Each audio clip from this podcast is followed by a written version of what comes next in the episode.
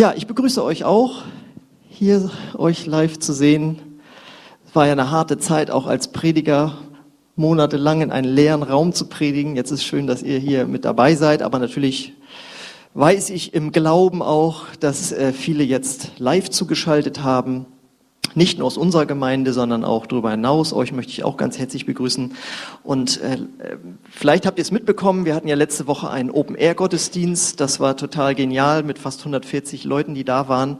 Und äh, leider haben wir das nicht live streamen können. Die Predigt haben wir aber reingestellt. Und wenn du die zufällig äh, gesehen hast oder nicht, dann sage ich dir jetzt nochmal oder erinnere dich, es ging ja um eine Predigtreihe, die wir da letzte Woche begonnen haben mit dem Titel Was glaubst du eigentlich, wer du bist?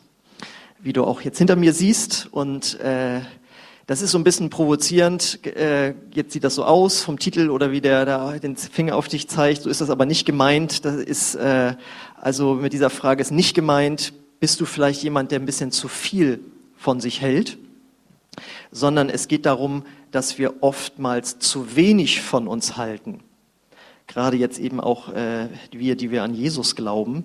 Und damit meine ich jetzt aber auch wiederum nicht, dass wir uns jetzt irgendwie auf unsere Talente oder Erfolge oder irgendwie sowas was einbilden sollen, sondern es geht darum, dass wir erkennen, wer wir geistlich in, in Gott, in Jesus Christus sind, wenn wir uns zu ihm bekehrt haben, wenn wir ihm unser Leben gegeben haben. Und dass wir dann erkennen, wer wir in ihm sind und auch, was wir von ihm geschenkt bekommen haben und was wir durch ihn können. Deswegen seht ihr da die drei Titel. Das bist du oder das bin ich, das hast du und das kannst du. Weil wenn du darüber etwas weißt, dann hat das einen enormen Einfluss auf dein äh, Selbstvertrauen und auch auf dein Verhalten in dieser Welt. Ich sprach mal mit einem Kollegen, äh, dem es gerade nicht so gut ging und er sagte dann bloß, letztlich geht es immer auf eine Frage im Leben zurück wer bin ich eigentlich?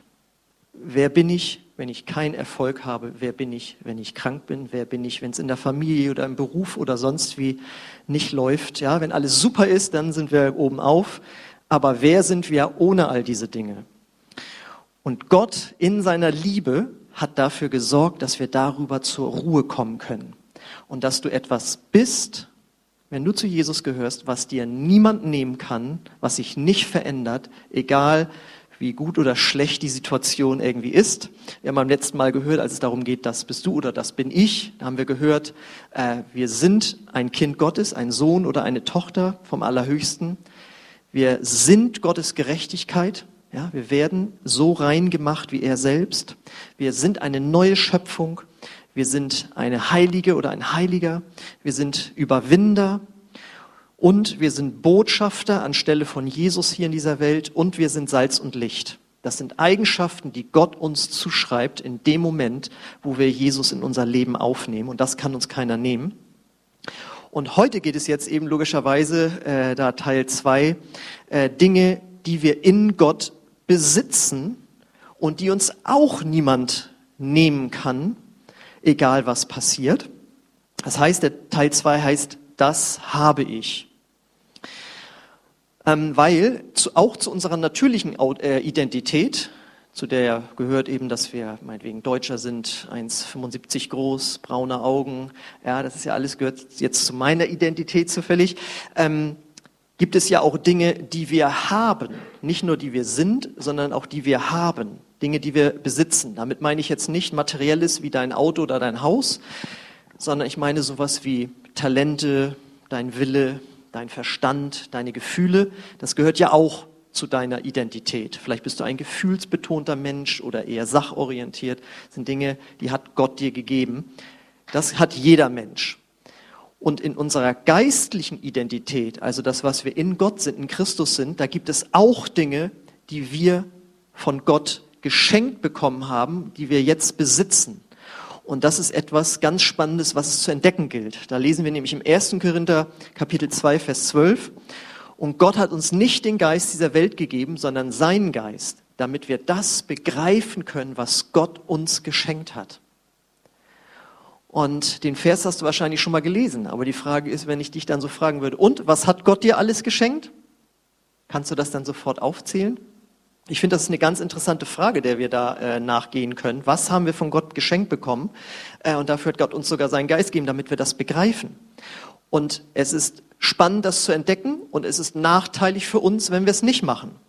Das ist eigentlich so, als wenn wir Weihnachten haben und unterm Weihnachtsbaum liegen noch lauter eingepackte Geschenke und jeder weiß, die gehören dir und du kümmerst dich nicht drum.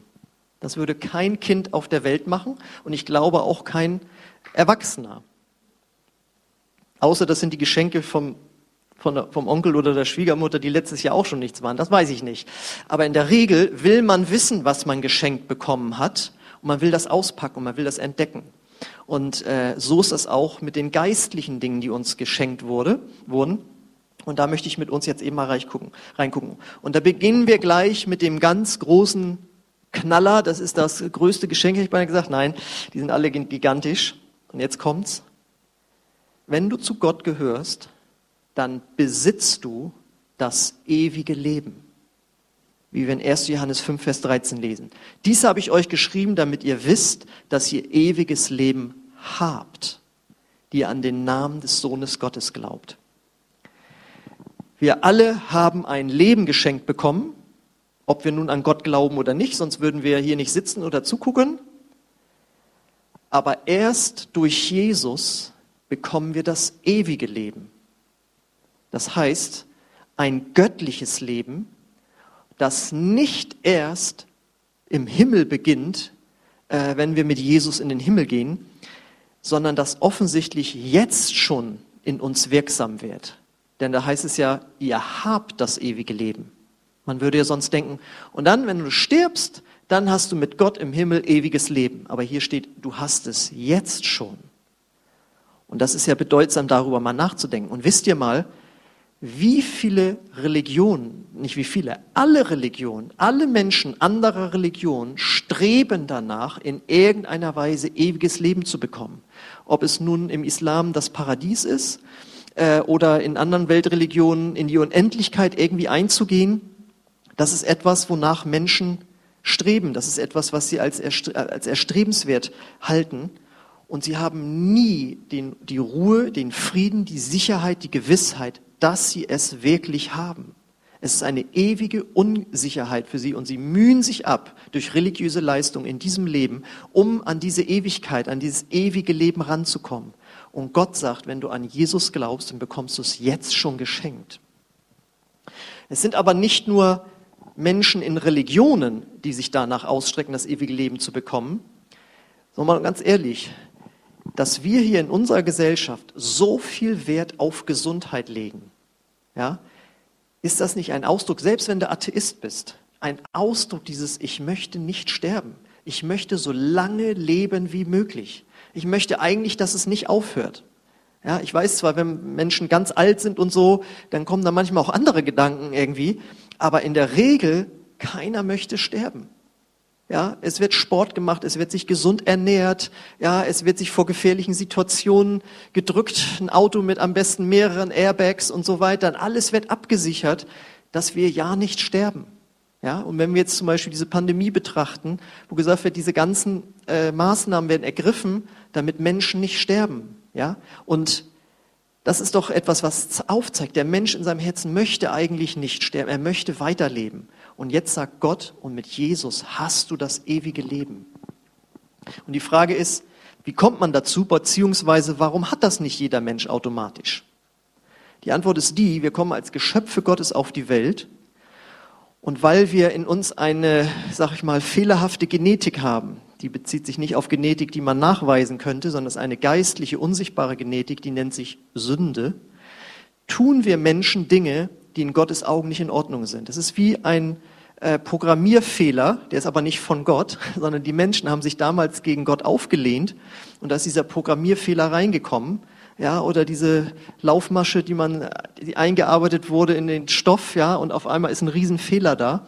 Und das ist das, was die Bibel als Sünde bezeichnet, dass wir ohne Gott leben, unabhängig von ihm und Dinge tun, die nicht in Ordnung sind. Und die sind, weil Gott ein heiliger Gott ist, wie eine Riesenmauer steht diese Schuld zwischen uns und ihm oder wie ein tiefer, unüberbrückbarer Graben. Und das ist das, was in der Ewigkeit den Himmel, den Unterschied zwischen Himmel und Hölle dann ausmacht, diese Trennung von Gott. Aber die gute Nachricht ist, die wir als Gemeinde verkünden, Jesus Christus starb stellvertretend für all das, was du und ich falsch gemacht haben. Und wenn wir sagen, ja Gott, auch ich habe Dinge falsch gemacht und ich glaube an Jesus, dass er stellvertretend für mich da gestorben ist am Kreuz, dann sagt die Bibel, das ist das nächste nämlich, in Epheser 1, Vers 7, in ihm haben wir die Erlösung durch sein Blut, die Vergebung der Vergehungen nach dem Reichtum seiner Gnade. Wenn du anfängst an Jesus zu glauben, dann wird dir vergeben, die Mauer wird eingerissen, der, äh, hier, die, ähm, der Graben wird überbrückt und du hast jetzt Zugang zu Gott und dadurch kommt das ewige Leben Gottes zu dir weil Jesus die Erlösung bewirkt hat. Und das ist so wichtig. Wir haben die Erlösung.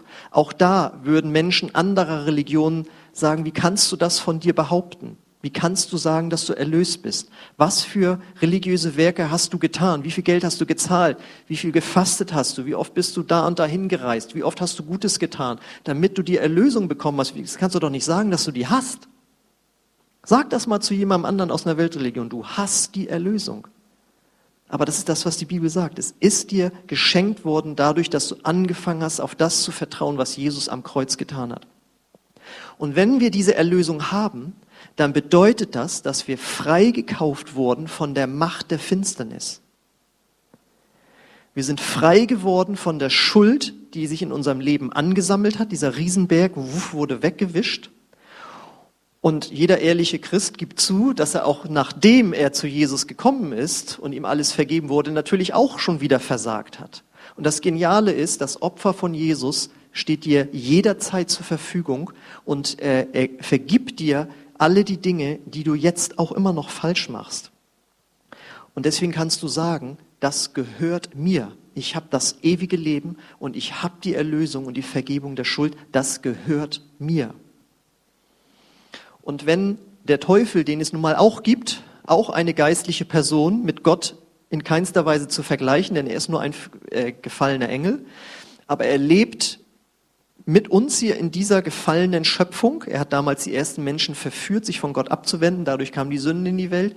Und er regiert jetzt hier in dieser Welt in unseren Gedanken, beziehungsweise er kann uns Gedanken geben, die uns von Gott wegbringen.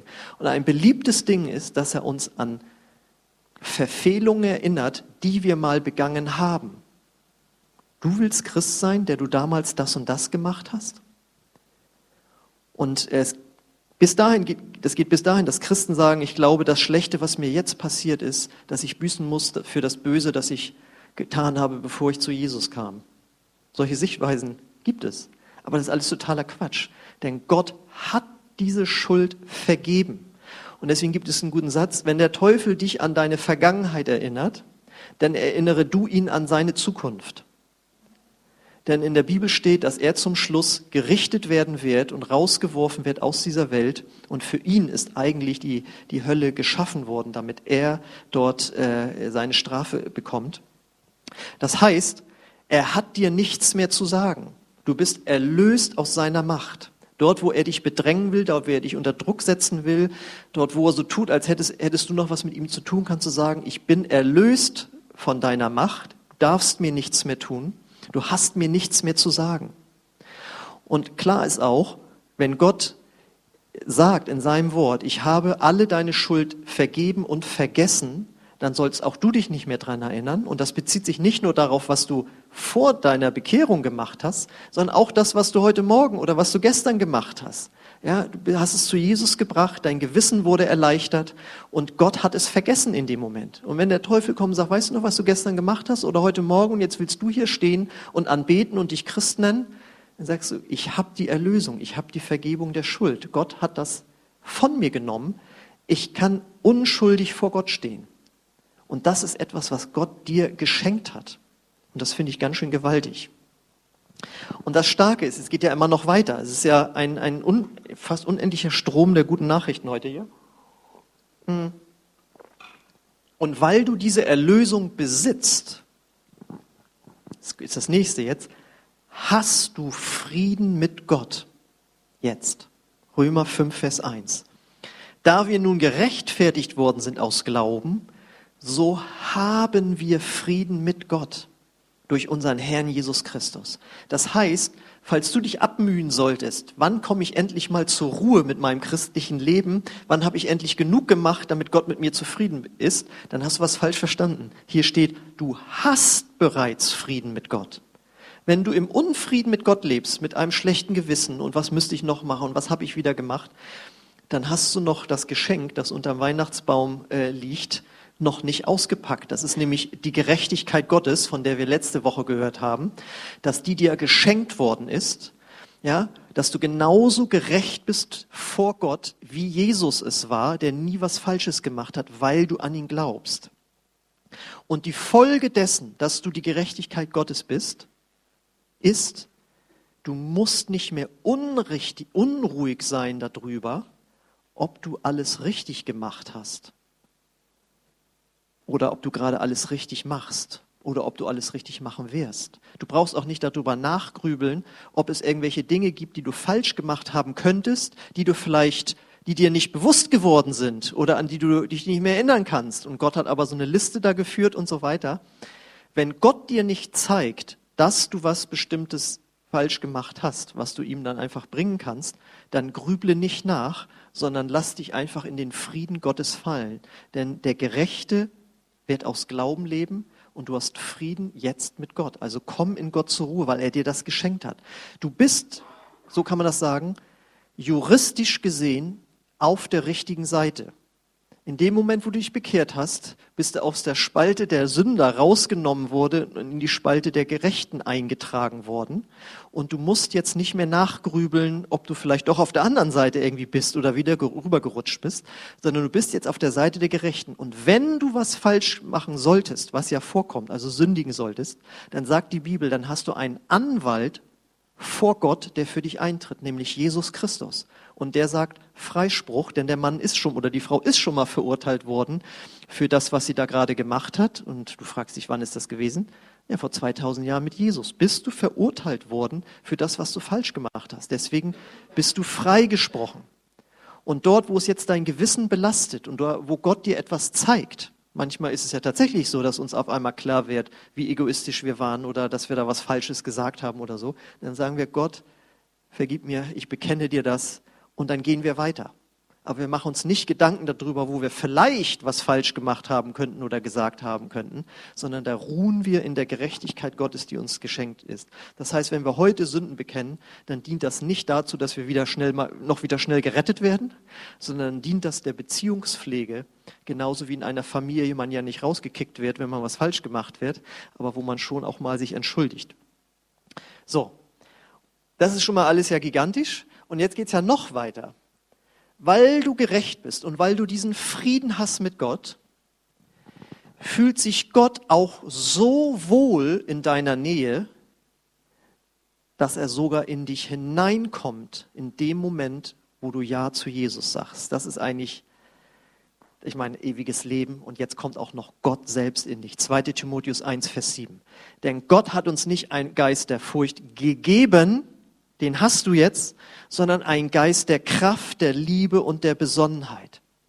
Du hast den lebendigen Gott in dir durch den Heiligen Geist, der ja auch Gott ist. Durch den Heiligen Geist, der in dir ist, ist auch Gott der Vater und Gott Jesus in dir, weil sie ein dreieiniger Gott sind. Und mit ihm ist seine Kraft, seine Liebe und seine Besonnenheit in dir. Und das bedeutet dann auch wiederum, wie jemand mal sagte, der Heilige Geist ist auch ein heilender Geist. In dir ist bereits die heilende Kraft Gottes. Die Heilung für dich, für deinen kranken Körper oder deine Seele ist bereits da. Und das Starke ist, Gott sagt, wenn du jetzt anderen noch die Hand auflegst, dann soll meine heilende Kraft durch dich in den anderen hineinfließen. Es ist schon da, in dir, weil Gott in dir ist. Also Gott ist dir so nah, das ist fantastisch, das ist der Hammer. Und es geht noch weiter. Diese Kraft will nicht nur Heilung in dir bewirken oder zu anderen fließen lassen. Diese Kraft will auch dein Tun und Sprechen für ihn begleiten. Ich habe ja letzte Woche schon gesagt, wir sollten eigentlich, weil wir so fantastische Nachrichten haben, zum Superspreader des Evangeliums werden. Indem wir Menschen weiter sagen, was wir persönlich mit Gott erlebt haben und was wir wissen aus der Bibel.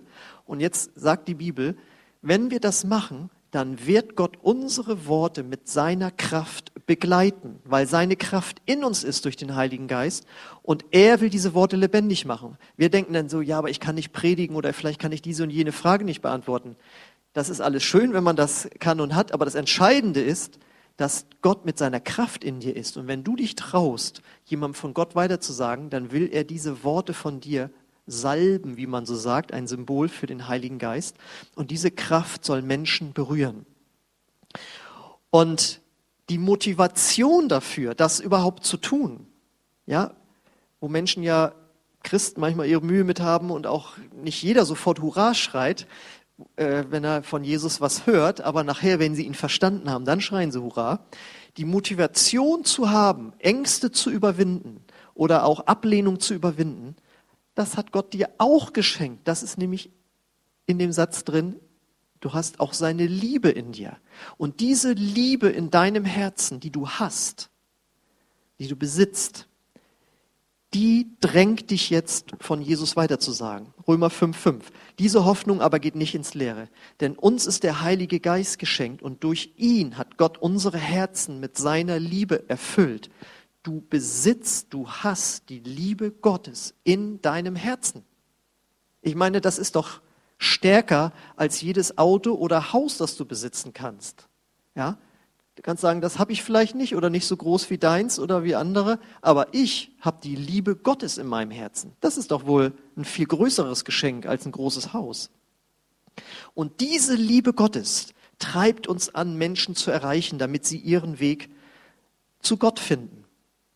Und deswegen, du bist nicht zufällig dahingestellt, wo du hast, mit diesen ganzen Geschenken vollgepackt, sondern Gott sagt, gib sogar weiter von diesem Geschenk, was ich dir gegeben habe. Ja? Und zum Beispiel, wir werden ein, wieder einen Alpha-Kurs anbieten ab 1. Oktober. Und du kannst heute schon anfangen, in der Liebe Gottes für Menschen zu beten, sie dahin dann einzuladen. Ihr wisst, wir hatten letztes Mal über 20 Teilnehmer. Ich bin guter Dinge, dass wir da auch wieder hinkommen werden, weil hier einfach so viele sind, die mit der Liebe Gottes erfüllt sind und das weitergeben wollen. Und mach es aber nur aus der Liebe Gottes heraus. Also ich mache es nicht aus irgendeinem anderen Grund. Ich mache es nicht, weil ich es machen muss als Pastor oder so. Ich habe das auch schon gemacht, bevor ich kein Pastor war. Und auch da habe ich es freiwillig und gerne gemacht und nicht, weil mich dazu jemand aufgefordert hat, sondern weil ich auf einmal eine Liebe empfunden habe für Menschen, die Gott nicht kennen, weil ich selbst so ein Mensch vorher war. Und diese Liebe ist jetzt sogar in der Lage, uns Kraft zu geben, Menschen zu vergeben, die uns verletzt haben und sogar unsere Feinde zu lieben. Das ist manchmal hart, aber möglich, weil Gott sagt, dir ist doch auch vergeben worden. Ich habe dir doch auch vergeben. Gib doch jetzt Vergebung weiter an deinen Nächsten, der dich verletzt hat. Und ich habe mal ein gutes Beispiel dafür gelesen äh, bei Kenneth Hagen, einem amerikanischen Autoren. Äh, da kam eine Christin zu ihm nach dem Gottesdienst und sie sagte, ich glaube, ich bin nicht mehr gerettet, weil ich hasse meine Schwiegermutter. Und wir sollen ja vergeben als Christen. Und er so, das wollen wir doch mal gleich mal testen. Jetzt sprich mal laut aus, ich hasse meine Schwiegermutter. Und sie so, ich hasse meine Schwiegermutter. Und er so, hast du irgendwas gemerkt? Und sie so, ja, da war so, ein, so eine Art Kratzen in meinem Geist, in meinem Herzen dass das eigentlich nicht richtig ist, dass ich das eigentlich nicht will. Ich will eigentlich so nicht leben. Und er so richtig. Das war die Liebe Gottes, die dich jetzt berührt hat, die dir zeigt, das lassen wir mal lieber. Entscheide dich doch jetzt, ihr zu vergeben. Das heißt doch nicht, dass du jetzt auf einmal klasse finden sollst, was sie alles so macht, was sie dir vielleicht antut oder angetan hat, sondern es ist gut für dich. Vergib ihr und die Liebe Gottes hilft dir dabei. Und das ist das Starke, dass wir Liebe haben, sogar für die Feinde. Und jetzt kommt die letzte Bibelstelle. Diese Liebe gibt uns Gnade, einen unsichtbaren Gott zu lieben. Galater 4, Vers 6. Wenn ihr nun seine, wenn ihr nun seine Kinder seid, schenkt euch Gott sein Geist, denselben Geist, den auch der Sohn hat, also Jesus. Jetzt können wir zu Gott kommen und zu ihm sagen, aber lieber Vater, du hast den Geist Gottes in dir, der sich danach sehnt, Liebe auszutauschen. Zwischen dir als kleinem Menschen und dem ewigen, allmächtigen Gott. Und weil am Anfang des Christseins steht man ja auch da, dann liest man die Bibel und Jesus sagt, du sollst den Herrn, dein Gott lieben, mit deinem ganzen Herzen, deiner ganzen Kraft, Willen, Verstand und so weiter. Und du stehst und denkst, ich kenne diesen Gott ja gar nicht richtig. Ich weiß nicht, ich sehe den nicht, ich, ich höre den nicht akustisch, ich rieche den nicht, ich schmecke den nicht, er nimmt, mich, nimmt mich nicht fühlbar in den Arm. Wie soll ich denn einen unsichtbaren Gott lieben? Aber Gott macht das möglich, weil er seine Liebe in dein Herz fließen lässt und die brodelt da drin und die möchte diese Liebe zu Gott zurückfließen lassen. Und je mehr du in der Bibel über Gott liest und je mehr du betest und je mehr du mit Gott erlebst, umso natürlicher wird es für dich zu sagen in deinem Morgengebet, Vater, ich liebe dich. Jesus, ich liebe dich.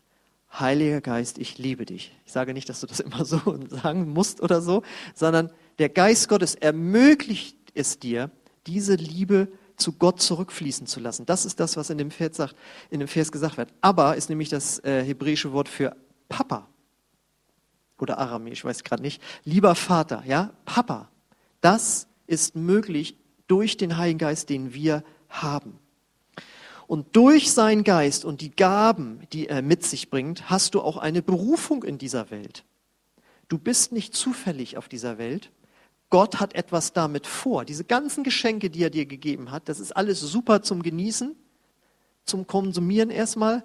Aber dann sagt Gott, und jetzt habe ich einen Auftrag für dich, davon etwas weiterzugeben an andere. Deswegen entdecke deine natürlichen und deine übernatürlichen Gaben. Die natürlichen Gaben, die werden ja schon im Kindergarten und in der Schule gefördert und einen Beruf hast du ja auch, wo du Gaben einbringst. Da hast du schon sicherlich eine Menge entdeckt. Aber Gott mit seinem Geist kommt jetzt auch noch mit übernatürlichen Gaben, die er dir schenkt. Das ist aber bei jedem unterschiedlich, deswegen kann ich das jetzt nicht für jeden so sagen. Aber auch das kannst du entdecken. Und damit sind wir am Ende jetzt bei der Anwendung dessen, was du alles bekommen hast, das jetzt auch in Aktion treten zu lassen. Erstmal studiere das nochmal, was ich jetzt hier gesagt habe. Nimm mal selbst dein Neues Testament und unterstrich alles, wo es, wo es heißt, in Christus, in ihm, in Jesus, bist du dies, hast du dies, kannst du dies. Kannst du mal durchs Neue Testament gehen und merken, wow, das ist ja ganz schön viel, was ich da geschenkt bekommen habe, was ich bin und was ich kann. Ich kann hier nur einen wichtigen, aber nur einen Ausschnitt eben gegen. Und wenn du das dann dir selbst auch nochmal erarbeitet hast, dann rate ich dir, fang an, es zu bekennen. Das heißt, es auszusprechen. Also ich persönlich habe mir tatsächlich meinen eigenen Zettel von letzte Woche bei mir an den Spiegel geklemmt und jedes Mal morgens, mittags, abends unter der Dusche kann ich da drauf gucken und dann sage ich manchmal, ich bin ein Berufener, ich bin ein Heiliger und ich sage es auch im Gebet. Und in Verbindung mit der Botschaft von heute kannst du Folgendes zum Beispiel bekennen, morgens in deiner Gebetszeit. Ich bin ein Botschafter Gottes und ich habe seine Kraft in mir, seine Botschaft auch gut weiterzugeben. Also musst du nicht so ausführlich sagen, aber ich bin ein Botschafter Gottes und habe seine Kraft. Oder ich bin ein Kind Gottes und ich kann Gott und Menschen lieben. Oder ich bin die Gerechtigkeit Gottes und ich habe Frieden mit Gott oder ich habe Frieden mit dir, Gott. Oder ich bin ein Heiliger, weil ich Erlösung und Vergebung habe. Und so kannst du das aussprechen. Und das, was du aussprichst über dir, das wird anfangen, dich zu prägen. Früher hast du vielleicht Sachen gesagt, ah, ich bin auch wieder ein Dummbatz. Ich bin auch wieder völlig daneben. Was habe ich wieder falsch gemacht? Und man kann so schlecht über sich reden. Und deswegen sagt Gott, fang an, gut über dich zu reden, was du bist, was du hast und nächste Woche dann, was du kannst. Und dann ist das schön, wenn das alles in deinem Herzen brodelt und jetzt fängst du an, es anzuwenden, indem du dann vergibst. Dort, wo du mit jemandem im Unfrieden bist, weil er oder sie dich verletzt hat.